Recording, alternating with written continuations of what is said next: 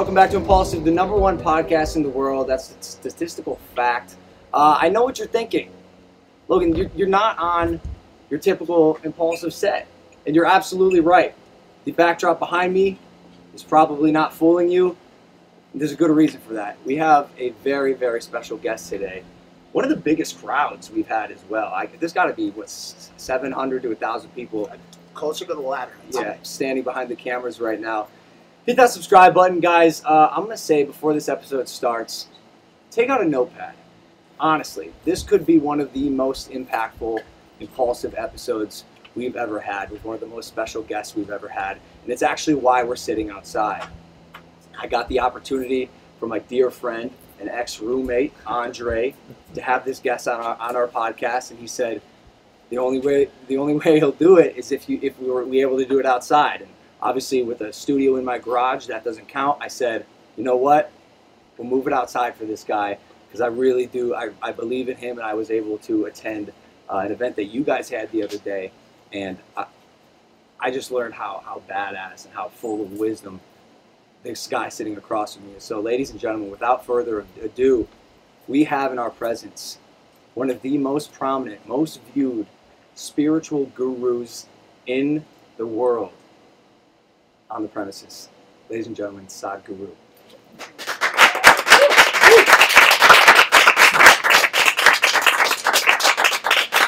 My maid, Maria, found out you were coming.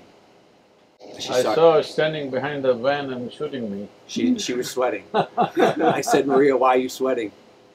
She said, I love this guy. I follow all of his stuff. And she said, she- I think she's here somewhere. She's right over there. She is so excited for you to be here. And uh, when I was at Andre's, you know, we're all waiting for you to show up. And I don't know what to expect, right? But you come cruising in on a motorcycle, took off your helmet, and it's like a divine light just like was shining down on you, and then you took your seat, sang a hymn, and gave these nuggets of wisdom that made so much sense to me. And you caught my attention when you began speaking by saying you were the one that was skeptical of everything. I'm like you, see it to believe it type of guy. You're trying. I'm trying, so that's why I started growing out my beard because yours is obviously so long, plentiful, bountiful, and full of wisdom. But uh, you caught my attention because the things you were saying seem so grounded in reality. They seem so so so uh, believable and practical, utilitarian, and applicable to life, and they made sense to me. So just happy to have you here, uh, Andre. Again, thank you for making this happen. You know. Uh, a lot about him, and I, I, want to turn to you to, to give us some talking points on, on where to start. Because one thing I, I learned in, in just listening uh, to the event you held the other day was the man knows everything. He's got the answers to everything. No, you know, you do. You have the answers to everything. We, we're going. We got some. We got some. You know, relationship problems. We want to ask you Because about. uh, none of us know what is everything, so it's okay. Fantastic, fantastic. So, uh, yeah, brother, just appreciate you. Um, how you doing? Thanks for joining us today. Uh, just rode, rode uh, for an hour from outside of LA. Whoa, the, the, the tarmac is burning hot. Yeah. This is nice out here. yeah. Yeah, it's hot today. So you've just been traveling the past month over all across America on your motorcycle, correct? Yeah, and activating the conversation of spirituality and you know getting to witness the beauty that the spiritual um, people here have and with the indigenous people and Native Americans. And so, what has been the most fascinating thing um, that you've been revealed and, and seen through your travels past month? Well, uh, there are too many things, you'll need many days to listen to that. So let me tell you the most prominent thing that stuck in my mind is uh, Mato Tipila, which is unfortunately today being referred to as uh, the Devil's Tower. It is a phenomena that all of you young people must experience. It is so incredibly powerful and so rare. I don't think that form of energy which we refer to in the human body, can I elaborate a bit? Or this is just an introduction? So, uh, in the human body we recognize that for us to be so complex as, you know, we are the most complex creatures on this planet, which a whole lot of human beings are suffering unfortunately, but the complexity is what makes our life rich. To make this life so complex, there are many… our energies are finding expression in many different ways. We identify one hundred and fourteen different ways in which it's finding expression. Of this, it is categorized as seven. So seven categories, which I think in California you would have heard of seven chakras and stuff like that. In this there is one particular chakra which is referred to as the Vishuddhi, a region which is in the throat region. This is uh, normally in, I would say, ninety-nine percent of the human beings, it remains uh, in its seed form throughout their life, it never blossoms, this one aspect. Because if this blossoms, there is such power to that human being that he can touch beyond his physical reach, literally touch, I'm saying. Physically, you can touch life which is beyond your physical reach, you can see things beyond your visual capabilities. So, this is one of the most rarest aspects of human development which happens only with a very few people who are concertedly focused on that. But here there is a natural structure exuding that dimension in such a powerful way. In many ways, as I've been looking at the Native American culture, their spirituality and how they express themselves, when I see uh, in many, many ways the fundamental is this energy source because if anybody wants to uh, propagate or transmit spiritual process, trans transmit mystical dimensions, it's very important that there's a solid energy source. I was always wondering where is that energy source? Because we always create one. Before we transmit, we create an energy source which is always like a backup. Without that, you will dissipate yourself. But here there is a natural formation which is standing uh, over eight hundred feet, phenomenally reverberating. It's a must for all of you young people, you must experience this. I uh, I wanna I wanna get into how you started this spiritual journey. I found that fascinating um, when I listened to you speak at Andres. You were 25 years old. Mm-hmm. Still am. Still am, I can tell. Multiple successful businesses, and uh, you were praised in the town as as being a, a man of success, a man who had made it. And I, I probably should let you tell the story about your life. Again. I well, I asked. I'm I'm sure you've told this story so many times, but you know, our audience hasn't heard it, or some of them may have, some of them may have not. And I know when I first heard it, I found it fascinating. So may, maybe just a brief uh, introduction to how you got started into knowing everything in the universe. I'm serious. He has all the answers. Wait till he starts, bro. So uh, see, I this happened to me when I was just about four and a half years of age. Suddenly one day I realized, actually I don't know a thing. Don't know a thing means just don't know anything. If somebody gives me a glass of water, I would be staring at this glass of water for hours. Because I don't know what is water. I know how to use it. Even now, you know how to use water, but do you know what it is really? Two hydrogen molecules and one oxygen. Really? That's textbook nonsense. But, but what are molecules? But what are atoms? Like that? Right now, two-thirds of the planet is water, covered with water, covered by water rather. It is available in all the three states, it's liquid, solid, air, gaseous, everything.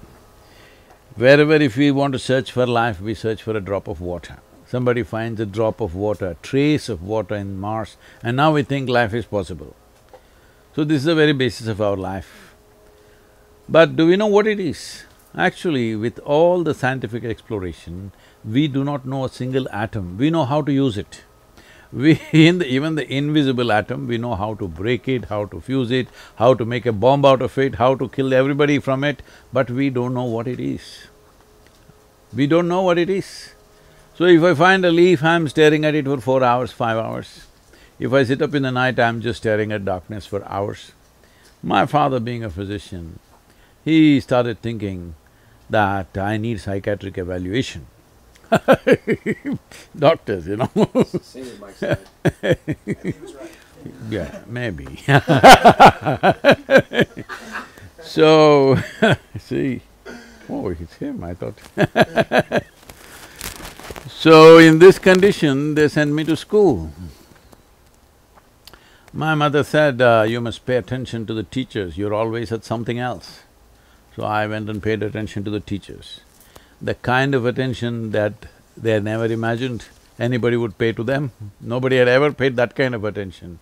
I sit there and I know their past, present and future, staring at them, staring at them, staring at them.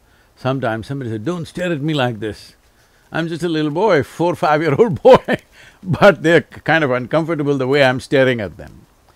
So I went to school and initially they started saying things and I sort of understood what they're trying to say.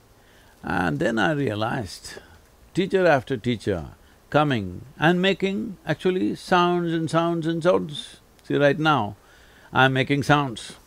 Because both of us think we know English language, you're making meaning out of this. Suppose I start speaking in any one of the Indian languages, they will be just sounds for you, isn't it? We're just making sounds. This language is a conspiracy between two people. I make this sound, you make that meaning. I thought I make that sound, you make that meaning, you know? This is the whole thing. So I stopped making meanings and just started listening to the sounds.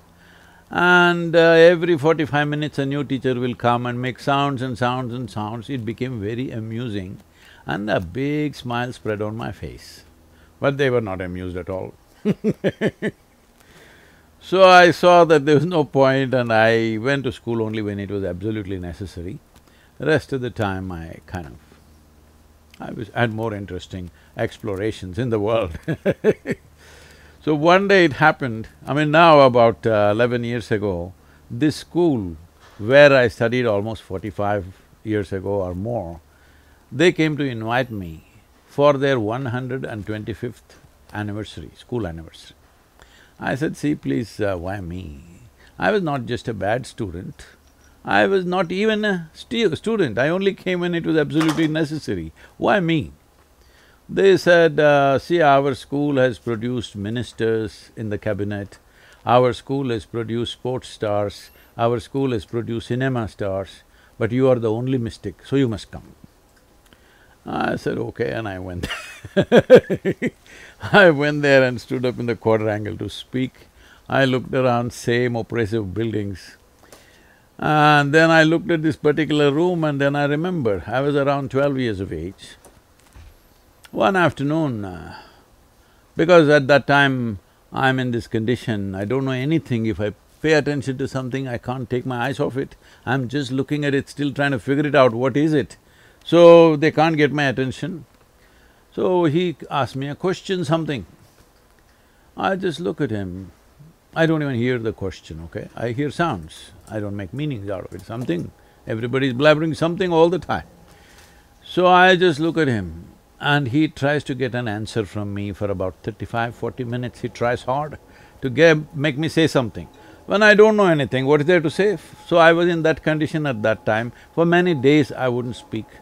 Because there's nothing to say, what is there to say? I don't know a thing. So I was just looking at him. After thirty-five, forty minutes of frustration, he got so mad. He came and held me by the shoulder, shook me violently like that and said, you must either be the divine or the devil, I think you're the later. Well, I was not insulted or abused by this. My problem is what is this, what is that, what is that, what is that. One thing was clear, this is me. This guy confused me about this also. I look like this, what is this? Is this divine or devil? What the hell is this? Suddenly I didn't know what is this. Till now I was okay. I did not know what… anything about anything, but I knew this is me. Suddenly this guy confused me. So that is when I started sitting with my eyes closed trying to see what is this? Well, it took a few years, another twelve, thirteen years, before I realized what is this. And what was that? Huh? What was that? See, right now, what you call as myself is largely the boundaries of your body. We can do an experiment actually. Can you? Sure, let's do it. So, uh, you hold both your hands together And uh, with your eyes closed, what you do is you intensely rub it like this for about thirty seconds, as intensely as possible. It's gonna get hot. I don't like this. I really don't like this. Now, So I do where my skin is burning. now hold your uh, palms about four inches away from each other.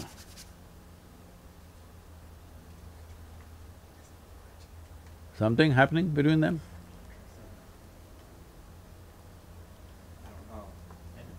Some kind of sensation happening between them? Yeah. Yeah, my hands are hot.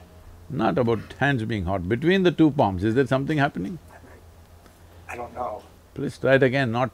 not… not with pressure but with speed. Yeah. It feels like there's like a magnet between Yeah. the two. So there is a sensation. What I'm trying to tell you is, how did you fix the boundaries of your body? See, right now, do one thing, Ta- take your right hand and touch your left hand, is that you? Is that you? Yeah. Yes. Touch the chair on which you're sitting, is that you? No. How do you know this? Because I can get off of it and walk away in the chair. Oh, this, a whole lot of people have walked away from their body, haven't they? What about all the dead people, huh? Don't they come back on Halloween? I think I think uh, the most important notion here is to understand that human experience is one hundred percent self-contained, which you talk about. Mm -hmm. No, no, no, that's not what I'm saying. See, right now, you're fixing the boundaries of who you are only from the boundaries of sensation. Where there is sensation, it's you. Where there is no sensation, it's not you, isn't it? Could, I- could I just ask a question? I don't want to get too far ahead, but I want to bring this back for the impulsive audience who may not be aligned with this way of thinking or know who you are exactly or your or your or your mm. approach.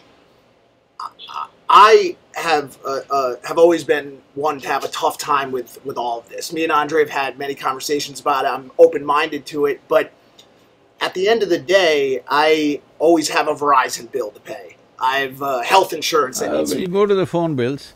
No, no, if you don't use the phone, there are no bills actually. Oh, okay, great, right, right. But I, great, I lo- and I love that. But I've got I've got bills. to No, pay. no, no, let's… Uh, let's come to the Verizon later. Right Okay. now, first of all, how do you define who you are and what you are? Essentially, whatever is within the boundaries of your sensation is you. Whatever is outside the boundaries of your sensation is something else, isn't it? See, right now, this water in this vessel, the, is this you? No. Before paying the Verizon, you need to drink water, all right? Yes. Is this you? No, it's not, it's not. It's not. No. It's see, like I said, Yes, it's hard for me listen, to get hi- on your level to answer the No, no, question: no. Is the water in the glass me? It's no, not I've you- been taught that the water in the glass is not me. Yes, but if I'm you drink it, here. if you drink it, will it become you? See, that's where I don't… I don't know. No, no, right now, two-thirds, two-thirds of your body is water. So it, All right. it is me then. It is you. But then, is it still you in the toilet after you pee it out as well? Uh, that's up to you to decide. okay. Then you'll get I'm flushed trying. out. What are you, what are you, what are you gonna decide? Well, it, I feel like it's more kind of goes through. You know what I mean? Like a No, car. no, it doesn't go through, please. Hello, hello, it's not like gas. I know, it's not like gas or engine oil. Here, your body is a certain composition of food that you've eaten, water that you drank, and the air that you breathe. Yes or no? Yes. So right now, we're just using water as an example. If it's here in this vessel, it's definitely not you, it's hundred percent clear. But the moment you drink it, it goes and integrates itself into this body on some level. A part of it may go out, that's a different matter, but the rest of it stays, all right? So now that it is here, this water which is in this body, are you not experiencing this as myself? Hmm. Yes? Yes or no? Yes. May I ask a question? And then no, like this is a legit question. I'm very new to this. No, I just wanna- you're not new to life, I'm only asking you simple questions. I questions. wouldn't too sure. I don't know. Sometimes I wake up and I'm like, okay, I'm here today. Uh, my my question is this: uh, If the water is me and I drink the water, No, no, I didn't say it's you, I just asked you a question. oh, okay. So is it or is it? It not? wasn't. He- well, he's in, the, he's in the middle of a spiel, bro. He's not done yet. So maybe, maybe put a pin in your question. No, no, the simple thing is this, is it true your body is an accumulation of food, water, air and whatever else you consumed? Correct. Yes. yes. So similarly, the water is here, it's not you, you know that, but the moment it's inside, you experience this as myself, isn't it? Hmm. Why? Because it's within the boundaries of your sensation. So your idea of who you are is only because of the boundaries of your sensation. If you touch this, you know this is not me. If you touch this, you know this is me. Because there… here there are sensations, here there are no sensations. But boundaries of your sensation can be stretched. Simply if you did this, you will feel sensations between your arms, between your palms. Well, you have heard somebody had a… whatever, an unfortunate incident and they chopped off somebody's leg and uh, still the experience of leg is still there though the physical leg is not there because there is a sensory body. As there is a physical body, there is a sensory body. This sensory body, how large it is depends on how intense your life energies are. If your life energies are very effervescent and intense, your sensory body becomes larger than your physical body. Why everybody is rubbing each other all the time is because they want to experience somebody else as a part of themselves. If your sensory body became as large as this space, you would experience everybody here as myself. This is what you're thinking is love, this is what you're thinking is sexuality, all that's happening is your sensory body, because of a certain moment of exuberance, has expanded. Because it's expanded, somebody feels like they're just a part of you at that moment. So now, what yoga means is, you make your life energy so exuberant, it takes some work. You make it so exuberant, if you sit here, the entire universe is a part of you because your sensory body is stretched like that. So your whole experience of life as to what is you and what is not you is determined by where there are sensations, it's you, where there are no sensations, it's not you, isn't it? Correct. I'm on board.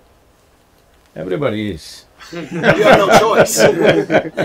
where, where I was going with that question, and I'm trying to phrase it the right way, is just just change the phone company.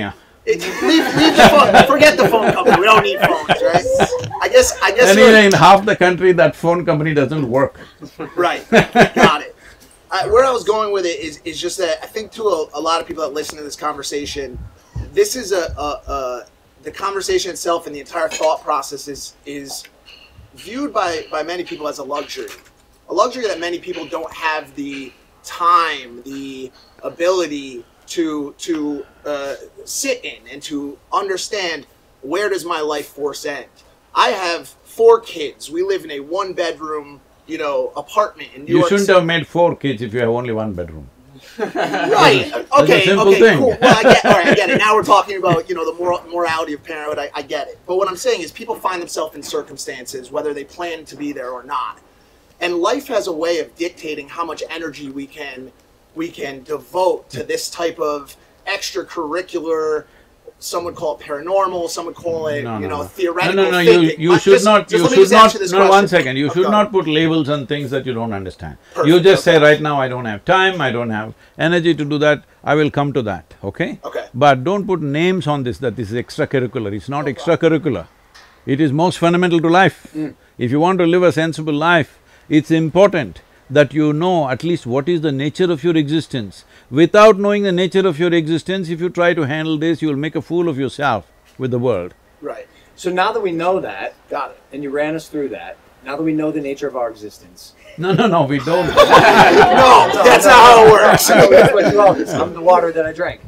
You- Uh, no, no, you don't come to a conclusion like that. It is opening up one possibility. This is for you to wonder what is the nature of my existence, which he thinks is a luxury.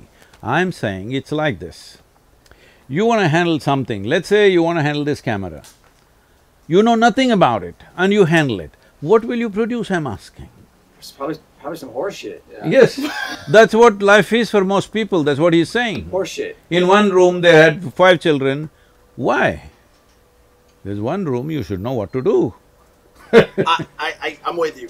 My, my, I guess my question is, if I go to the grocery store, right, and I get to the register and I'm buying my lettuce and all of my organic vegetables, I get to the register and they say, you know, that'll be sixty-two fifty. No, no, and I this, explain to this organic I- vegetable and all is too extracurricular. Just buy it in Walmart. huh? Okay, so I'm at the Walmart counter and, I, and they ask me for sixty dollars, and I say, but I have found out the fundamental principles of life, and I have a life force that exists be, in between my hands when I rub them together.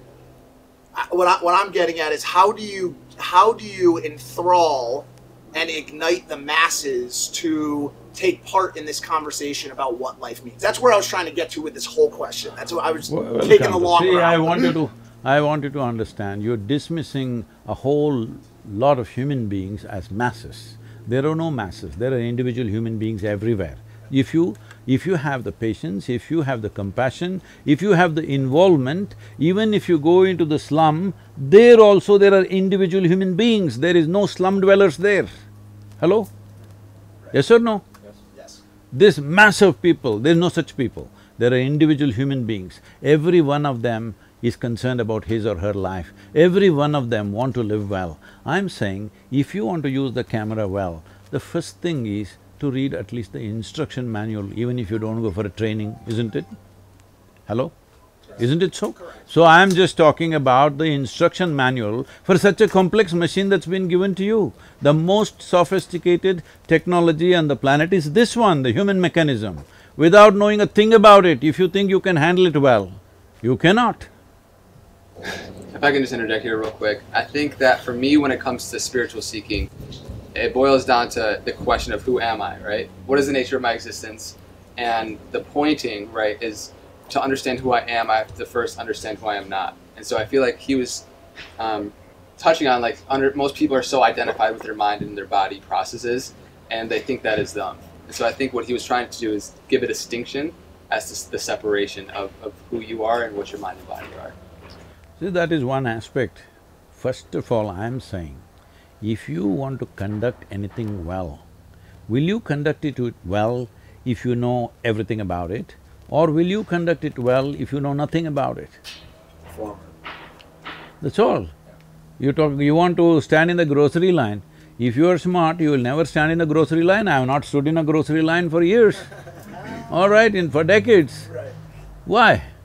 Because you grow your own Because you- vegetables. you You, have a green thumb. It doesn't matter, but somehow you will not end up doing basic things for the rest of your life. You will get to do something better because every human being is wanting to do something better, wanting to do something bigger, wanting to live bigger, yes or no? Yes, but I don't think many human beings are willing to activate on their desires. I say this all the time. Everyone wants bigger, better, Yes, yes, faster, that's the whole thing. More expensive, more valuable. They are only complaining like this. right, but aren't willing to do what it Those who are willing to. Understand what is the nature of their life and act upon it, So, so the so the curiosity that would lead to the answer to that question, and it also it sounds like what originally drove you to meditate on that mountain, because I know again at 25 years old there you had a, like a spiritual awakening where you said every cell in your body was some sort of ecstasy. You had no sense of time, and you kept having these revelations. And and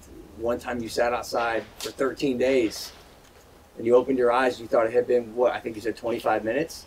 So did that sense of curiosity, is that what led you to to to go down the path you went? See, we must understand, it is intrinsic to human intelligence to want to know something more than what is there. If you leave your dog out here, he's just sniffing out everything. Even he's curious, he wants to know everything that's there in this garden. What's wrong with the human beings? The only thing that's wrong is they've… they've arrived at too many conclusions, either because of religious beliefs or philosophical beliefs or ideologies or some nonsense that they've concluded and they've lost the sense of the intrinsic nature of your intelligence is wants to expand, wants to know. This is not somebody has to teach it to you. This is natural, you leave a child, it wants to look at everything, isn't it? So where did you lose it? Because you made up your philosophies of uh, socialism. I, uh, if I can just riff on that just for a second, for for me when I was growing up, a lot of my friends called me like they gave me the title of truth seeker, and it was because I asked so many questions relentlessly and tried to poke holes in in what a lot of people would say, and I You're see- really unplugged, huh? Just plug in. you can do it. I, I believe in you.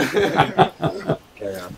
And so you, you speak about how creating conclusions and beliefs about the world when if you really scope out and take a macro view of like we really don't know what's going on here within humanity if we scope out and we see that we're a blue marble hurling around a gas of fire at incredible speeds it's like take yourself back and realize that the beliefs that I made about you know just dogmas and, and religions and politics and everything that you hold so close is hindering us from being able to look at things for what they actually are And so, if you could just speak on how creating beliefs and conclusions about everything destroy our ability to seek, I think it would be very valuable.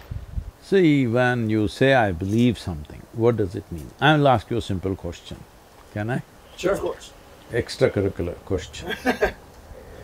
How many of you believe in God? Just raise one hand. Okay. How many of you believe you have two hands? Just raise one hand. Do you believe you have two hands? No, of course. One will do, one Raise one one hand. just to prove Yeah. it. So I'm asking you, do you believe you have two hands or do you know that you have two hands? Both. Really? Yeah. Both? If you know you have two hands, where is the need to believe you have two hands? One follows the other. No. Why not? If you know something, why do you have to believe it? If I know something, why do I have to believe it? Yeah, you know it? I, I believe one follows the other. No, no. I believe the truth. I have two hands, that's the truth, I believe it. See, see, the word believe means, the word believe essentially means you do not know something, but you believe it is so. Sure, but you could believe and know something. See, I believe you are a good guy. What does it mean? So you don't know that. I don't know. and that's what I'm saying, I don't know. I don't know what you are, but I believe you're a good guy. I believed he's nice and I went to him and he was terrible. So are you saying forget about the belief and just No, no, I'm not saying. know? But first understand the distinction between knowing something and believing something. Got it. So whatever we do not know, it is most wonderful of you and human of you to see I do not know. Because I do not know is a tremendous possibility, tremendous possibility. The moment you destroy I do not know, your entire learning and expansion process has come to a cease. And this is what you're doing with your belief, that you believe this, you believe that. All these days people were saying, I believe God. Now they're saying in California, I believe in myself. I don't know what that means. I believe in God, and I do know that there's a God. Hmm? So you're saying to sacrifice my belief? I am not asking you to do anything, I am asking you to look at the distinction between knowing something and not knowing something. But do you feel like this would be tricky for Christians saying that you Uh, I don't don't know want to get there's into a religious debate here. All I am You saying brought up is, religion. there is… No, no, I am talking about belief, I didn't even talk about religious You belief. You said other religions are nonsense. When? Like right before you got into this I don't think Was he- I that the term he said. Yeah, No. I promise. I could replay it. I don't Really? think Did he could. use that I don't term? think you can, could, you can say that. I didn't I'll, say I'll, that. I'll check it, but yeah, I promise. No, he He didn't goes, say yeah, but yeah, I promise. What, can I can I ask this? You Nick? believe that I said it. I did not say it. We knew this was going to happen today. We're not experts. Just bear, just bear with us. Now, let me. I- I'm going to stand by my co-host here. He's going to eat shit on that one. Okay. what is the me- what is the metric for with for which something goes from belief to knowledge? Is is the Not writ- knowledge. I just want We're to talking about knowing. right. So Let me dis- make the- a is- distinction between knowledge and knowing. okay, is the Knowledge is an accumulated information. I know this, this and that. By knowledge means I have accumulated information. Today everybody is knowledgeable about everything. This doesn't mean to say they know it. They know it through the phone screen, everything in the universe, but they don't know it by experience of anything. So knowing is by experience. I have two hands, is my knowing. I know it is there, all right? Even if I close my eyes, it's there. If you argue with me, it's there. It's there anyway. So belief is something else. Right now I know something, I do not know something. These are two facts of life. If you live in truth, you will know some things, you will not know some things. What you do not know, naturally your intelligence will want to know, you don't have to seek it consciously. The moment you see I do not know, your intelligence will start working. The in-between thing is, what you do not know, you want to believe and make yourself feel like you know it. And that's caused tremendous trouble to human beings, assuming things that they do not know. I think that's uh, one of the biggest problems we're facing right now in our country. I don't, I don't know how long you've been here, but um, I think it's safe to say America's probably the most divided it's ever been, especially with the pandemic going on. Well, you had a civil war, this is better than that. Yeah, it is better than that, but I wonder how close we are to something like that happening. No. Like, like truth, truthfully, we Election the time, everybody gets hot, it's okay. um, I, I wanted to build off Sure, of his his knowing versus believing. uh, I, I don't remember which school of thought, if it, if it was Plato or Aristotle, but um, do, do you believe that all knowledge comes from what is gathered by one of the sensory uh, uh, parts of life, by one of the senses? Is that your belief? You see something, you believe it. You smell something, you believe it. Or is there a, or is there room for faith? Is there room for metaphysical understanding of, of certain things? Do you leave that open, or do you have to experience it through one of the senses? See, uh, if you go by your sensory perception, right now I touch this and I say it's cool. No, I don't know what this is. Only because it's cooler than my body, I'm saying it's cool. If somebody else who is much cooler than me touches this, they'll say this is warm. Yes or no? Yeah. So I'm saying your experience of senses is a very relative experience. It's good enough for survival, not good enough for knowing the nature of what it is. For survival process, you're seeing, hearing, smelling, tasting, touching, which is what you're saying, to go to the grocery store, all this is good enough. But if you want to know what it is, you cannot know through your senses. How do you know? I want to get into that. How do you find out what it really is beyond your senses? What's the what's the practice that gets you there? It's not about a practice. First of all, see, if you want to cross a border, first you must get to the border, isn't it? Right now you want to go to Mexico, you can't go from here, you must at least get to the border first. So if you want to know, this is why I started with the border, but uh, you went into something else. I said the border of your experience is sensations. If something comes and touches, it's a sensation. If you see something, it's a certain kind of sensation. If you smell something, it's a certain kind of sensation. Everything in your experience is sensation, it may not be sensational, but it is sensation, that is why we are calling them as sense organs. They create sensations in the system. These sensations are vital if you want to live in this world, if you want to survive in this world. Otherwise you wouldn't know anything. Suppose you had no ears, eyes, nose, nothing, would you know what is here? Nothing, isn't it? Total blank. You fall asleep, what is happening? Your heart is beating, your liver is functioning, kidneys are functioning, everything functioning, now they're telling you even your brains are functioning. But you don't know a thing simply because all the five gates of sensations have closed down, isn't it? So your experience of life is right now limited to sensory perception and that is the reason all this confusion because the nature of sensa sensory perception is such, if you see this part of my hand, you cannot see this part of my hand, isn't it? So you always perceive everything in parts. Now with these parts you are trying to make a whole. It doesn't work like that. Right now, people's understanding of what creation is, what existence is, is it's a trillion-piece jigsaw. But they find three pieces, put it together and they form something and say, this is it, this is it, I believe this is what it is. You can believe whatever you want. If we work hard enough on you from your childhood, we can make you believe any damn thing in the universe, just know this. Right. I agree with that. Is that a shortcoming of humanity? Is that is that is that because our brains have not developed to a point where we we are no longer limited by what we see, feel, touch, smell, hear? Or is there a way to break that boundary and have you done it? See, uh, human brain, there is nothing deficient about it. The deficiency is people are trying to operate without using the user's manual. They don't know a damn thing about their brains. That is their problem because they have lots of beliefs. They have lots of beliefs and beliefs and beliefs, so they can't use their brains. But the moment you see, I do not know something, do you see your brain starts working in a certain way? I, I, I think saying I don't know is one of the most powerful statements in, in It starts exploring immediately. It's through exploration. You have come to America, I'm saying, isn't it?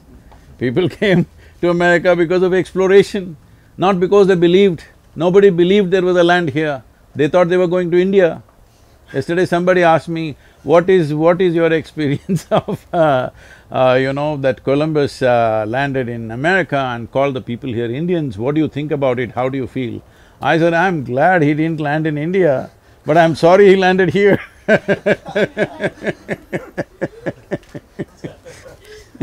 You, you talk about this uh, necessity for curiosity and, and this uh, I don't know or questioning. See, the- don't use the word curiosity. Okay. Curiosity is a very surface thing. Okay. But when you realize I do not know, there is a pain of not knowing. It, right, and it leads and it leads to that to that questioning, right? One of one of the things that I, uh, uh, some people use that aren't as uh, you know that don't sit on a, a meditation uh, system to get to that place of curiosity. Sorry, to get to that place of questioning and not knowing and being open to looking at things in new ways. Can I supply some vocabulary? What's that? Seeking. Seeking. Thank Ah. you so much. Like I said, brand new to this. One thing some of these people use is uh, mind-altering drugs, ayahuasca, psilocybin, lysergic acid. What are your thoughts on on getting to this uh, to this place of understanding through alternate means? See, uh, it's like you can jinx the brain to create all kinds of experiences. Just by strongly dreaming about it, you can do it actually. People do it. You can hypnotize somebody and make them go through all kinds of things. If you're only hunting for experiences, it's fine. But what I'm talking is not about hunting for experiences, a genuine exploration. If you put on a VR and sit here, you may go to Mars right now. But you've not gone to Mars, that's all I'm saying. So by making some chemical changes forcefully, by introducing something, whether it's of natural origin, or it came from the backstreet of uh, something, it doesn't matter where it came from, you stimulate something chemically and an experience happened. If you… if you did it just one time and you… you use this as a way to understand that I'm capable of these exeri- experiences. You know, yesterday I was just doing the daily quote today morning, the quote was something like this, if I can repeat that. Uh, it is like, whatever was the most wonderful and the peak level of emotion or experience you had, make that your baseline in your life. Because you're capable of that, all right? You're capable of that, what you're capable of must happen. What you're not capable of will not happen, that's a different matter. What is… what you're capable… if you're level… if you're capable of a certain level of joy, that must be your baseline. Now you will explore what's beyond. Now most people think these peak experiences happen only when somebody loves me, only when I pop this pill, only when I smoke this stuff. This is the wrong way to do it. If you used it just once to understand that my body and my, uh, you know, experience is capable of reaching such a peak, and then you start living there, that's great. But every time you have to pop something and tomorrow you're sick, what's the point of that? So your peace and happiness. I know I've, I've asked you all, what do you truly want, right? What like what do you truly want in this life? And we, in the three D material world, are chasing a lot of things because of the feeling that it's going to give us, right? And so peace and happiness seems to be the answer amongst a lot of people that I ask. And I hear you talk about how peace should be the fundamental baseline foundation in which you live, not the highest aspiration. And so if you could speak for people that don't have that peace currently within their life and want that to be the basis for their whole life, how can they do that? See, uh, this is the most unfortunate thing in the world, that most human beings just do not know how to be at ease. They're not even at ease, forget about joy, forget about blissfulness. There is no ease, they're all in this jangled state. And now they say, this is how human beings are, doctors say because that's their business, pharmaceutical companies say that's their business. See, for example, United States, we are here in USA, so let's take this as an example. This is the most affluent country on the planet right now. Why does an individual person or a society or a nation seek affluence? In the first stage of affluence, it's a choice of nourishment, I can eat what I want. If I'm hungry, I'm thinking of money, why? Because if I have money, I can eat whatever I want.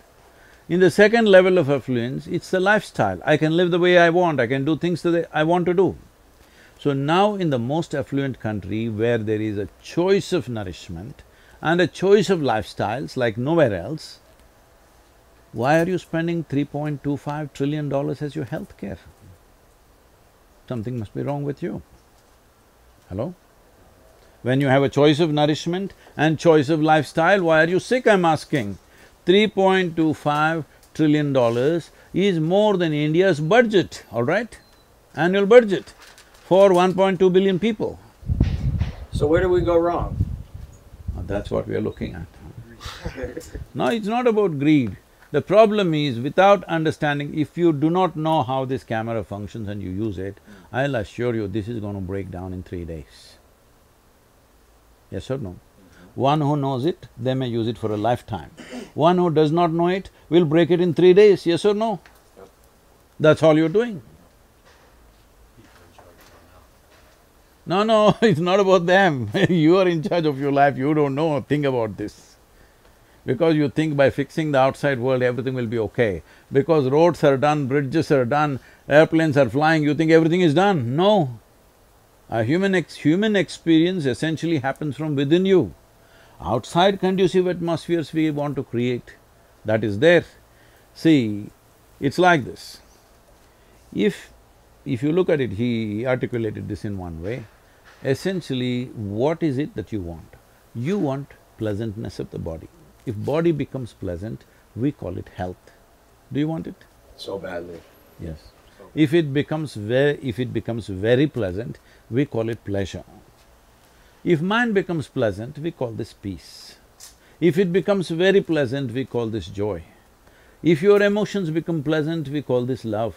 If it becomes very pleasant, we call it compassion.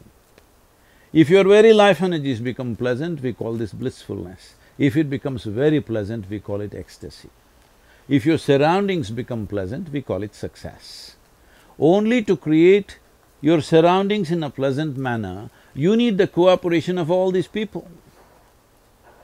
But for pleasantness of body, pleasantness of mind, pleasantness of emotion and energy, it is one hundred percent your business, yes or no? Yep. So only to create pleasantness around us, we need… Uh, because there are many forces involved, we need help from them, we need cooperation from them. Otherwise anybody can make it nasty right now. But what happens in your body, what happens in your mind, in your emotion and your energy is absolutely your business. If you take charge of this, creating pleasantness in the atmosphere, you're at least competent to do it. Otherwise you're always at somebody else's mercy. Why everybody wants to meet the most wonderful person?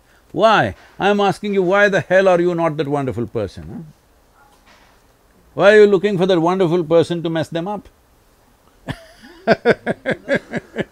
Andre Andre brought up something uh, which is, is near and dear to me, and this is uh, this fight or quest for inner peace. And and I, I, I you, you speak about this a little bit, and you speak about um, people's inability to, to understand and, and and to not ask the right questions or to not seek properly. What are your thoughts on underlying mental health conditions as a uh, as a combatant to people's ability to find that inner peace? Do you believe in, in true mental health as scientifically diagnosed? Or are you not a believer in it? I'm not a believer or a disbeliever of anything. I'm willing to look at every aspect of life as it is. Is that okay? Everything's Because you- okay. Who am I to say that it's not okay? No, no, because you're continuously coming back to belief, belief. Do you believe this, do you believe that? I don't believe a damn thing, nor do I disbelieve anything. What happens when you die? Do I love that laugh. Why, why are you making me die? Why don't you ask that question with What happens yourself? when, what happens when I die? Some… some things you know best only by experience. sure, you want me to die right here, right now? No, because you want to experience This will get a lot of views. I'll tell you that much. and I won't do it. Uh, but seriously, do you, so you you based on what you just said, technically you don't have a belief on what happens when you die, but surely you think I ju- I've just this year, in the month of February, I published a book called Death, which is on a top seller selling list for the last ten months, continuously. The book is titled as Death, an Inside Story. It's only for those who shall die. Great, That's- that's great gonna be- marketing. that's gonna be great plus marketing. the- how could Everybody's like, this book is for me. One hundred percent. Of I'll take course. it. And You're a great marketer, Sadhguru. what happens when I die? Am I, will I? Well, maybe not me, but will, like, does one go to heaven? Well, which heaven you want to go? Because every religion has their own heaven. This is where it gets tricky. Now, now, See, now you've. I'll tell you, because you do not know what is in the heaven, let me describe it to you. Uh, in the Hindu heaven, food is very good. If you're a foodie, that's where you must go.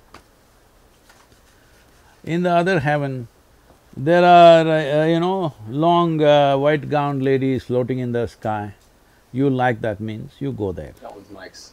I like food. In another place, in another place you will encounter virgin problems. If that's what you're looking for, you go there. But what do you have to do to go there? You got to die first. That's an important thing. When you die, depending on your culture, we will either bury you, burn you, cut you and throw you to the birds, do something with your body. Because this body is a piece of this planet. When your job is done, you must put it back. If you've not done anything eco-friendly, at least this much you must do, put the damn body back. Some people are talking about going to Mars with it, all right? you must put it back, that is one sensible thing to do. I'm telling everybody in United States, I know I will become very unpopular. Why are you wasting cutting a tree when a man dies? At least plant a tree, because you make good manure. Have you seen those? Uh, have you seen those sacks? Yeah. Have you seen the seriously? Yes, I know. Tree There's, pots. there's these sacks you can place your body in, Yep. and a tree will grow. I know you don't need a sack also, in India we just wrap them in a cloth with salt and everything and we put them there and plant a tree, all right? I gotta ask you: Is Mars out of play? Like in in the way of that you seek? Uh, well, how can I ask this question properly? Like if I get buried on Mars, is Your, Mars out uh, of play? Your body material, unless you want to be exported to another planet, you… this material you picked up from this planet, when your job is done, it's best to give it back because it's just a loan. Well, The some girls. mother, that- no, no, Mother Earth gave you this body thinking that you will use it for your well-being and put it back when your job is done. You want to steal it and run away somewhere. Well, some girl at Whole Foods once told me that I was just made of stardust. She was very convincing of it. She said, "We're all just stardust." All right. I guess she's wrong. Wait, I… I guess what I'm getting at is this, like… I, No, I- let's… let's finish this. Okay. So, uh, these are all different offerings in the heaven, Sure. but the… this thing is you must die first. When you die, we put your body here no matter what. In which form we put it, we put it somewhere, either in a sack or a box or whatever, we put it here. So you went to heaven and you don't have a body. Now what do you do with good food and virgins, I'm asking? Oh, if you have no body, how could you take advantage of the good food and the virgins? I Yes. thought just like your, it's like spirit food. Well, well, here's why this is tricky because say, say you die at a very young age. Seriously, this is where I get confused. What goes to heaven? Your soul? Great. Is your soul? Is it Which Is soul, your- right or left? the left soul on my shoe? The- Is it the soul? Say, say, unfortunate, something unfortunate happens. A five-year-old dies. Does the fi- does the soul of the five-year-old go to heaven or hell as a five as a the, five-year-old soul? See, the prob- the soul? see, the problem is there is away? no… there is no line between what you know and do not know, that's why all this confusion. Right now, you do not know the nature of your existence, but you're talking about a soul because somebody told you so. I'm not questioning whether it's true or not. All I'm saying is you do not know. Hello? Somebody may uh, be… something may be true, but you do not know. That's the important thing. Because unless it comes into your experience, it's not there, isn't it? See, right now, if I close my eyes and sit here and doze off, all these people don't exist because they're not in my experience, isn't it so? It's only what is in your experience which is true for you, rest you're just assuming. If you concretize your assumptions, that's called belief. So you, you say chase experiences? Are you afraid of dying? Do I look like that? It looks like you're a person who loves life. Uh, see, life is not my decision, life has happened to me, okay? If we were able to cause life, that's different, we didn't cause it. Something much bigger than us caused life for us. Now, it's your business to see that it happens at the highest point. Because you've been given an intelligence, you've been given a capability, you must see it happens at the highest point. When I say highest point, not in a social context, but within you, you must be at your peak. Otherwise, you're a wasted life. Can I, uh, can I take a You have concerns that you have to pay your Verizon's bill, so you go with a long face on the street. No, the, the thing is just this, right now the only and only and only thing that you have is life, rest is all your assumption. Can I take a second to uh, get sort of personal? And um, Andre, you did a, uh, someone brought it up at, at uh, your event. Um, the story of your wife was It's not a story. the, the, the reality Of your life. of, Mhm. of your wife and I don't know how to fathom what occurred, but it's kind it kind of goes along what you were just talking about about living at the peak. And on Saturday, I heard you speak, or Sunday, I heard you speak, and you, you talked about her having the desire to go at what she felt was her peak. Mhm. And in meditation, correct me if I'm wrong, in meditation, she made the conscious decision to leave this planet. Is it a question or it's a statement? I'm trying to phrase coming from someone again who's just gotten immersed in this world, having that level of whether you want to call it enlightenment, connectedness, knowingness seems unfathomable to me. See, uh, you're living in a culture where the only dream is to survive better than somebody else. In the last two hundred years, that's been the only dream, how to be better than everybody else, survive a little better, have a little more than everybody else. But you're also, right now, you and me are sitting on a land where for people, the distinction between life and death was very thin in their understanding and experience of life. The Native American people lived like this. I was amazed to see that only recently I discovered that they are talking about a doorway in… on top of the head. They're saying there is a doorway. They call it by something of their own language, I… what, okay? Kopavi, which is a doorway that you can open up and leave. It is through that life came and it is through that you can exit. This is a well-established science in India and there are any number of yogis who left their body like this, sitting among people, announcing to everybody, today I will leave and just leave. Like taking off a pair of clothes. Huh? Like taking off a pair of clothes. Yes, of course, because you put this on. You put on the body, isn't it? Slowly over a period of time. If what you accumulate, if you can't put it down, are you stuck or no? Suppose you picked up this vessel and you cannot put it down, it's stuck to your hand. Is it a good thing? No. So similarly, you put on this body, it's stuck to you, you don't know how to keep it down. That's a terrible thing. That's what people are suffering right now, being stuck in their bodies. They don't know what to do. So, what Mahasamadhi means is, it's not that they left and went to another planet or something, they just dissolved as a person. There is no persona anymore. So it's a different dimension of life. I think this is too light and uncommitted atmosphere to debate or discuss such a thing. If you're interested, I will talk to you in a different kind of atmosphere where there would be better understanding.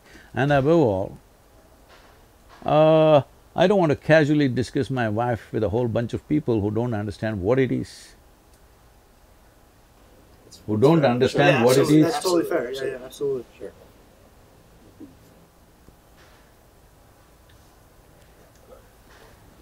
Again, I, I feel like that um, can go over a lot of people's head. if they Anyway, this question came up the other day also, it seems to be bothering all of you. Let me put it this way. Uh, the other day also somebody asked a question, I don't remember who, and they said uh, like this, it happened, uh, will you not marry again? So I'm saying, I don't come from that kind of background. Uh, one person falls off, pick up another one tomorrow morning. I don't come from that kind of thing because life's melded in a certain way. And that person evolved to a point where I did not imagine that that person would evolve like that. beyond my imagination, beyond my expectation. Something was done, something that is considered so phenomenal and sacred in the entire uh, culture and in the yogic culture, it is always considered that way. So, when the atmosphere is like that, I don't want to sit and discuss my wife with all the people, all right? I, I totally get it. It's, and I, I'm sorry if I overstepped any boundaries. I, I just that whole thing is fascinating to me. And Yeah, I think um, you know, from from religion to responsibility, from solace to solution. I hear um, in these conversations, and I'm really curious with the privilege that we have right now in this gathering, and with Logan's influence and the influence of many people that are watching this. They don't know where to begin. It seems like a lot, um, and, it, and it goes over their head. And so, No, no, Vicky, it's very easy to make it very clear where to begin. Uh, unless you hop in with in-between things like this. Right now, standing in the grocery queue is not even on his mind, all right? He's just throwing it because he thinks that is a philosophy which will counter everything. I want to tell you, I read my Mein Kampf when I was 11, 12. I become a strong uh, activist when I'm just 12, 13 and at 14, 15 I'm thinking of joining, ar- joining armed struggle. So it's not new to me, that kind of logic, that kind of rhetoric, as if it's a solution for everything. Yes, intellectually it looks like socialism, communism seems to be the ultimate solution. Please try it to enforce it and see what a mess it becomes. Go and see in other parts of the world where it's become an absolute mess, all right? So this is not because… this is not because I like something, you dislike something, it's not about that. Ultimately, when it comes to life, what really works for maximum number of people, that is the important thing, isn't it? regardless of the success rate of communism or socialism or the grocery line way of thinking, right, that I'm stuck in or have not thought my way out of, uh, it is the way of things in this world right now, in, in many places, maybe not so much in other places. Um, what is the reason for that? Is it the teaching of the parents? Is it the education system? Is it mostly religion? Who is the main uh, uh, perpetrator when it comes to set belief systems? And as opposed to giving us a starting point for creating new belief systems, how do you create a desire for the teachers of the next generation to look out, think outside the box? See, uh, for a long time, in the name of religion, in the name of philosophy, in the name of ideologies of variety of kind, all sorts of things have been promised. And all the promises are elsewhere, not here. I'm saying, because you're all continuously talking about belief, if you believe there is a better place than where we are right now, up there, why are you not gone, I'm asking? Doesn't make sense to me. If you genuinely believe there's up there a better place than this, you should be gone, isn't it? Hello? Well, well based, based on the religions that people utilize to believe in this better place, we don't get to choose the day. The day is show, You can choose the day. Hold on a second. You can choose the day, it's very simple. All right, go ahead. Well, I think it just speaks into what we were talking about earlier, right? If we really knew that there was something outside after we died, there was a heaven that we really knew, if we actually knew, then yeah, I would want to go right now. Yeah. But because it's That's- that's kind of- because it's a belief, uh, that becomes a difficulty. I'd, li- I'd like to hear George speak. Uh, this. that's that's wrong. Uh, so, like you said, life was given to us, so we're not allowed to take it. For example, I can't uh, take my own life, and I can't take Mike's life. So, redeem the reward that the Lord has given to me at the end of my time, when He has chosen my time, not me, because I haven't gone through what Fine. He need me to go through. Fine. Go through, I. I agree with you. You have no… you or anybody has no right to take life, yours or somebody else's. That is a given, all right? But I'm saying, why is it that the idea of a better place than this has come is because right now people are suffering within themselves, all right? Why are they suffering? I want you to understand this, whether it's joy or suffering, essentially both of them are happening from within you, is that so? If it's happening from within you, what happens from within you, at least what happens from within you, must happen your way, isn't it? Very true. If it happens your way, would you be blissful or miserable? I wake up every single day blissful. Blissful, I would presume. Absolutely. Not presume, tell me. If Yeah, you had yeah. a choice, would you make it pleasant or unpleasant for yourself? Pleasant. I'd I'd Pleasant. pleasant. Yes. If you were feeling very pleasant, would you be always thinking of going to another place which is more pleasant? No. Right now, the entire human this thing is set up on a better place somewhere else. Um, so before, like, because a lot of people, if I say this, people are going to comment down below. Okay, sure, you feel that your place is great, but coming from a 2005, like five George, where I'm working at a nine to five every single day, and I do have a boss to answer to, and I do have bills to pay, and I do have responsibilities that I do not want to take part of. I still found those days just as joyful as the situation I have now because I, I invited the Lord into my life. So you're saying, why don't you just go there now? I'm saying, No, I'm no, I'm not here. saying you should go there now. No, but you're saying. No, I'm not saying you're saying, but I'm saying Yeah. if that was the uh, the idea of like, if okay, if there's a better place in heaven, why don't they just go now? Um, my my combat was, why don't you just bring heaven here with you?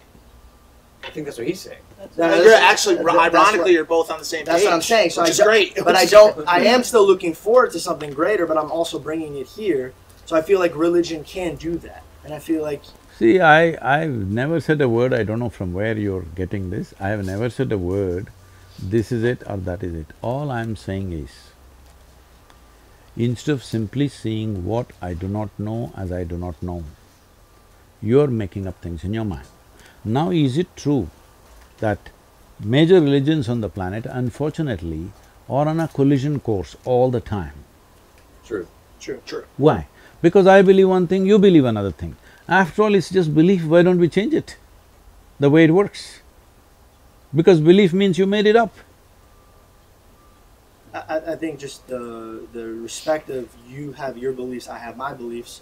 We could still be on the same. But it's not worked, right? Mm, I mean, we're Millions still and millions, hundreds of millions of people have died in the last five hundred years Yes, because of my religion versus your religion. Is that a fact? Fact. true. Yes, and I want you to believe, I want you to know this, that all these people genuinely believed that they're doing the right thing when they killed other people. They believed hundred percent. Right now, that man who goes and explodes himself somewhere, he believes, see, anybody who's, uh, who stakes his life for something, you can't question his integrity, isn't it? I'm willing to throw my life for something, I, you… I could question it. It depends what you're doing it for. Yeah, I'm doing it for my God. Who's different than your God? Do you, do you see what he's saying? Yeah, but true. But if your God interferes with my life, then So that so what you just described is why See, exactly that's what I'm saying. I Your wa- I want you to your side. understand, every religion starts off with this. If you worship the false gods, you must… what terrible thing should happen to you? So, that has been the basis, unfortunately. What you think is right is abs- this is absolutism, that you think this is absolute, everything else is not okay. I'm saying, the thing is, the most fundamental thing is if you're truthful, if you're sincere about your life, what you know, you know, what I do not know, I do not know. If you really look at it, you hardly know anything about anything, that's a fact.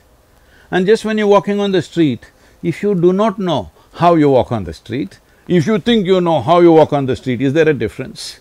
You're a bulldozer when you think you know what… uh, everything. When you don't know, you are a humble, nice, wonderful guy, isn't it so? Depending on what So- arena you work in, being the humble, nice guy may not always be the winning tactic. How do you how do you bring that humility into the sales world, into the stock world, or should those worlds cease to exist? See, Sadhguru. you're talking to me like I'm living in some Himalayan cave and I've just come out. I want you to understand, I'm running… I'm running an organization with over eleven million volunteers with variety of activity across the world, all right? With various active projects which are every day have to be done and businesses that have to be run and people on my hands all the time. So I'm not coming from a cave where I have no responsibilities, I have no nothing, I have nothing to manage, I'm sitting here and talking la la land to you.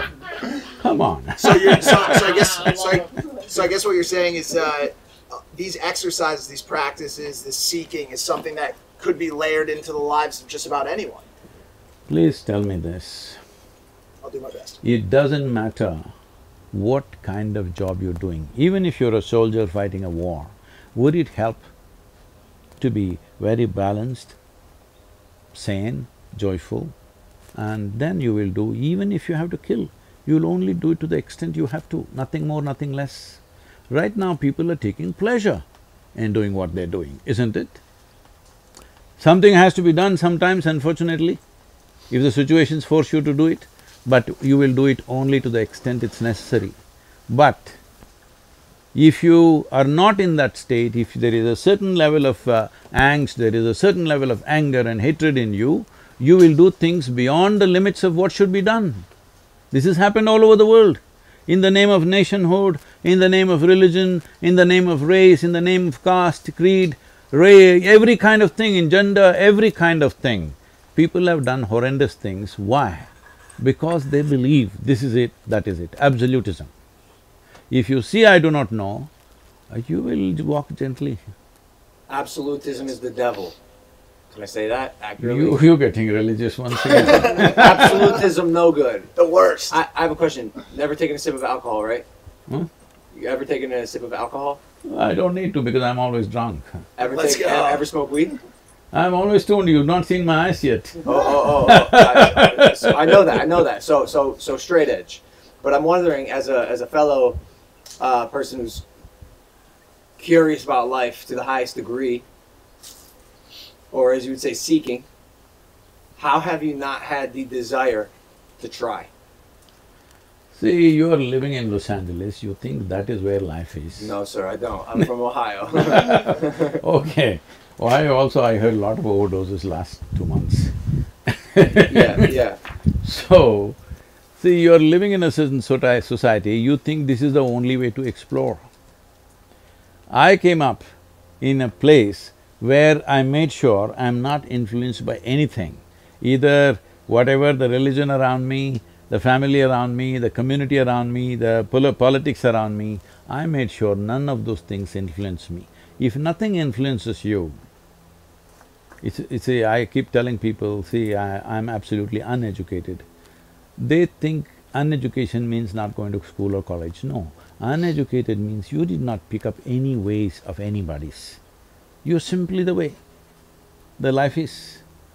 Because your life, everything else is assumed. If you have experienced the nature of life that you are and the source of life which is also throbbing within you, why would you try picking up leaves and weeds, huh? Aren't you curious? I, I know what… what you know through the weed, I know a million X over that within myself. So why will I be curious about something like that? Do you play with the teddy bear every day today? No. yes, he does. Why are you not… He hundred percent does. Sadhguru, Are you not curious how it feels, the child loves it so much? I went through the phase. I experienced it and That's decided. what when you were a child it happened, right? Right, right. So I'm saying I grew up when I was four and a half years of age. But even like even like the nature of psychedelics and the mind-opening experiences There are… see, right now, these eleven million volunteers have gathered and nearly a billion people are at in one way or the other touch with us. See, I'm not selling tickets to heaven. I'm not offering uh, uh, miracles pulling out gold chains from the sky or something like that. No miracle, no tickets to heaven, no anything. Why do you think they're gathering? Because I'm giving them dope. You're No, no, no, listen, drugs. listen, no, no, no, don't Real stop dope. it there because it'll be dangerous. I'm giving them dope that no drug dealer can give them. If they close their eyes, they are gone. I know you're big on semantics. Huh? So what? It, semantics. It is not semantic. Well, you're saying dope, and it's not actually dope. It's not weed. So what is it that you're that you're selling? Like, what is well, your mission? What's your well, there is a lot of scientific research which says there are millions of canna- cannabis receptors in your brain. You think they're waiting for you to smoke weed? I don't know. but they are there, that's a fact. So obviously, the system must have something to provide that possibility within the system. It is not that you have to go and pick something somewhere. It is here, because this is the greatest chemical factory. If you knew how to manage this, you wouldn't be in the back streets. You would make it happen here. Getting high off life. Huh? Getting high off life. Does- Yeah, Look, I the understand, I understand. I'm just saying, like, I'm also a fellow curious person, and I had the thought process that I cannot die on this planet not knowing what a psychedelic does to my brain. I, I, I've refused. That- That's something I, I, I wanted to try eh, before I died, and I did. And I'm, I'm just wondering, from a fellow person who um, is seeking, how how that See, doesn't uh, titillate you in some way. See, the thing is this, right now, uh, we are all sitting in the same place, breathing the same air. Probably we eat similar food. At this moment, what is happening within me, how I am, I will not exchange this for anything in the universe. You give me the world, I will not change it. That's how big it is. If that's happening within you, you won't go pick weed, that's all I'm saying. Ah, So so so okay, so I'm lacking. So I'm curious because I'm lacking. you No, if uh, weed or whatever else gave you a little experience, you must understand, weed cannot experience, it's you who experiences. Weed might have stimulated some experience within you. Whether it is stimulated from outside or inside is the only question, right? If it is from outside, it always has a, a flip side of negativity to it. If it happens from within, when they… suppose there was… see, people are drinking alcohol. If there was no hangovers, if there was no liver uh, burning up, whatever, they would be drunk all the time. If you could be too fully drunk and fully alert all the time, would you do it? Everybody, I would advise them, drink alcohol, okay? right now, that's all I'm telling you, there is a way where you can be fully stoned and fully conscious at the same time. I believe you. Um, you're also much wiser. You don't have to believe me, here. you just have to check out my life, how I live. But I'm saying surely you are in your early twenties, and I know like you grew up in the '60s. So when you before you had the spiritual enlightenment, there wasn't a part of you that Well, he said he aged at four. Four.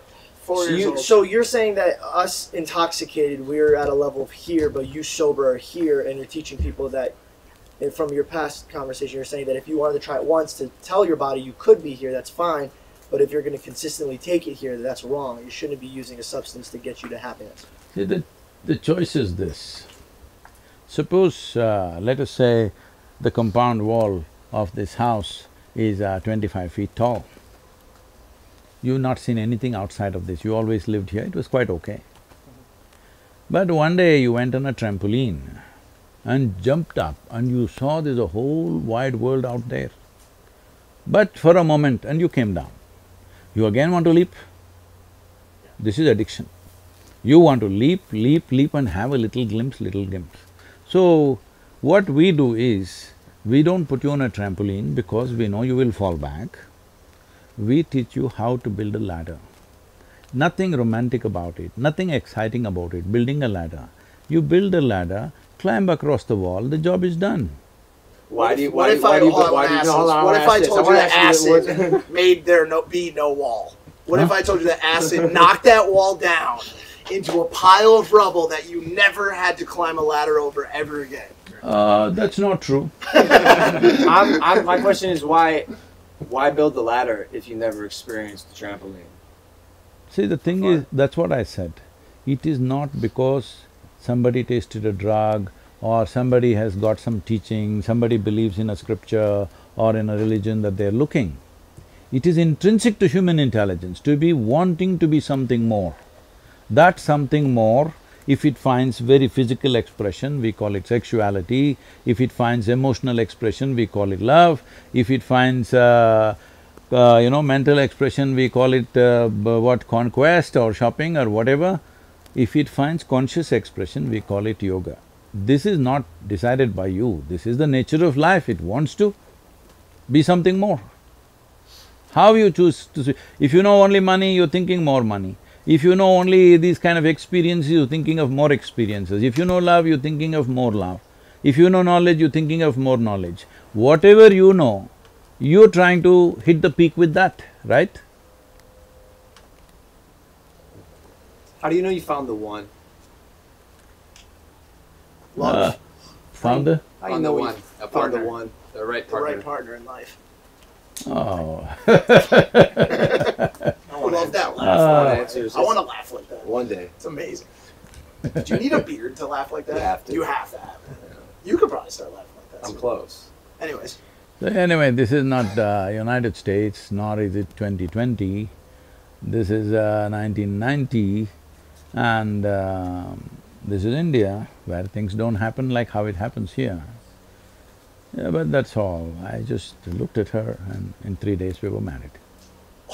So you're saying when you know, you know. So, so when you were rich uh, before. when I went home, uh, my I said uh, because I everybody thought I'll never marry because that was the contention because I was living wild all the time. I'm camping in the mountains here there, and I have no interest in such things.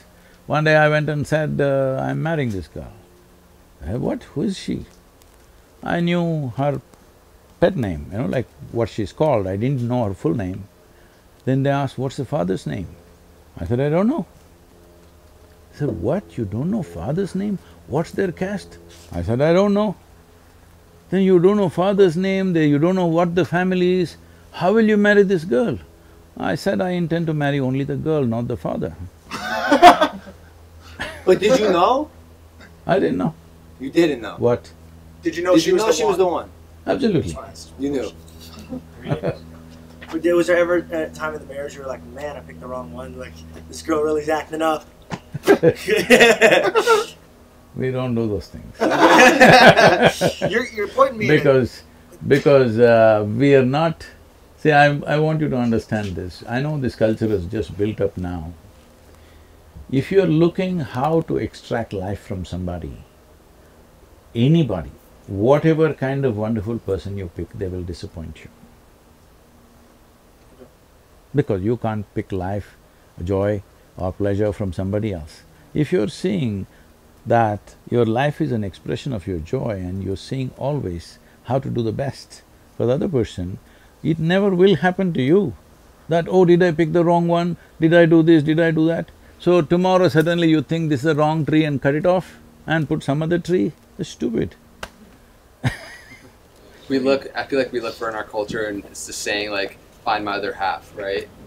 Which in a sense is saying that we're incomplete by ourselves, right? And we're looking for joy in another being. And I think that's the really the key is just finding that if we can have two wholes come together, right? And so I'm not, we're coming in, in union and relationship to not extract joy from one another, but to share joy within one another. How this guy has become wise. Read your books. I've read quite a few of your books. Are we on time? I mean, I, I, I could probably sit here and ask questions all day. well, he's probably got places I to need go. I need some answers. Have you seen The Matrix? Which pill would you take? Which pill did you take? Or did you not take a pill? Have you seen The Matrix? Let's start there. Matrix? The movie? Well, I am the matrix, huh? You are The Matrix! He is selling dope. so wait, he's, He's like the, arch- he's the architect. He's the architect. Do you watch movies? I want. Can we can we humanize Yeah, you, I you wanna as the that. Right. take you away uh, from this There Gandalf-esque there was a wizardry for a second and humanize you. Do you eat cereal? What do you eat for Sadhguru, breakfast? please tell me. Hmm. Well, I ride a motorcycle, you see. That's cool. Yeah. What kind of what kind of motorcycle? Well, I have a sixteen hundred GT, it's a BMW. Fantastic. Oh, my, my dad has that motorcycle. He loves it. He loves it. It's he said he's he sold a pickup truck that I bought him to buy the motorcycle. He didn't tell me he sold the pickup truck and used the money to buy it, something else that I didn't give him. So I understand the love for the motorcycle. What'd you have for breakfast this morning? Uh, today. No, I just had brunch in the morning, not breakfast, because I I normally get, get to eat only one meal a day, so What- What'd you, what'd you have? it's an Indian food. Indian food. What's your favorite American movie? Favorite American movie, maybe Roman Holiday. Roman Holiday? You've not I nodded my head like I knew, but I had to. How do you stay cool with so much clothing on? Because I'm cool. Okay, Very cool. enough. perfect answer. What's your favorite spot you've been to in the United States? I don't go by favorites, but in the last few days, what I've uh, ridden through, like the Arch National Park, the Bryce Canyon and the Zion uh, Valley. Oh, these are most amazing places uh, as nature goes. Utah, uh, most incredible. Have you ever had a near-death experience? All the time, Huh? How many? Too many to recount. What was the always uh, people, people always uh, said, uh, if there's no danger, Sadhguru cannot exist. So always he's creating dangerous situations for himself. Me too. I punched a window yesterday. I got nine stitches in my arm. Found out a Pokemon card mistake. Do you know about Pokemon? I've heard, I don't know what that is. It's a good investment. It's a good So I, I investment. think I think good we have investment. time. I think we have time for one more question, uh, just due to Sadhguru's time. Again, I can't just like the, the privilege that we have here with this platform with with Logan's audience um, and the millions and millions of followers and people that will watch this. Is there something that you know advice or something that you see in Logan that you think would be most beneficial that would impact people in the most positive way? I know there are many things. Well, uh, compared to a lot of people, he's uh, very alive. If he channelizes that well, the good possibilities. But in the mode that you guys have taken, I don't know whether you guys will channelize now or much later in your lives, because life is a combination of two things, a certain amount of time and certain amount of energy. Time is rolling away. You do something, you don't do something, you're happy, you're unhappy, tick, tick, tick, tick, it's going away for all of us, it doesn't stop for any of us. We cannot say, today I didn't use it, let me roll it back. There's no such thing. Time is just rolling away. So the only thing that we can manage is our energy. Our energies we can manage in such a way, either it is, you know, very… makes your life very profound. These are two aspects when it comes to life. One thing is to make your experience of life very profound. Another thing is your activity must be impactful. I think you guys are overly focusing on your activity being impactful, not invested on making your life profound. Because right now you think acid will make you profound, smoke will pro- make you profound. Well, it gives you a facade. I Right. didn't say that. I asked you. I right. asked the question. All right. So I'm saying it doesn't make your life profound. In fact, it makes you frivolous and it is also possible. I'm telling you, during my time, I'm saying uh, when I was in university, I… thirteen of my friends over a period of seven, eight years, thirteen of my friends died. Some to drugs, overdosing, some riding motorcycles too wild, you know, not knowing where the limit is, trying to ride like somebody else, all right? You can ride to your limit. You can't do what somebody does. Somebody else may be doing something else. You must ride to your limit, you must know where is your limit and you stay on that edge and see how to push that edge, but you don't try to do what somebody else is doing right now. So like this thirteen of my friends in seven, eight years' time, about four of them to drugs, remaining uh, nine of them to motorcycles, they lost their lives. They're all wonderful riders, they rode with me for many years. They're all… it's not like in United States, okay? This is like sitting on a mic uh, microwave riding in United States. There is nothing, just put it on the cruise and you sit. This is not like that in India. You're riding, an elephant can be on the road, all right? And you need to be super alert and intuitive to ride at a certain speed. These are good guys, very good at what they're doing. But somebody drinks and drives, you know, rides. Somebody thinks he can smoke and then ride, smoke up and then ride, like these kind of things, or somebody at any cost he wants to go ahead of somebody, whatever. Essentially, not calibrating your energies right. Those who died, died.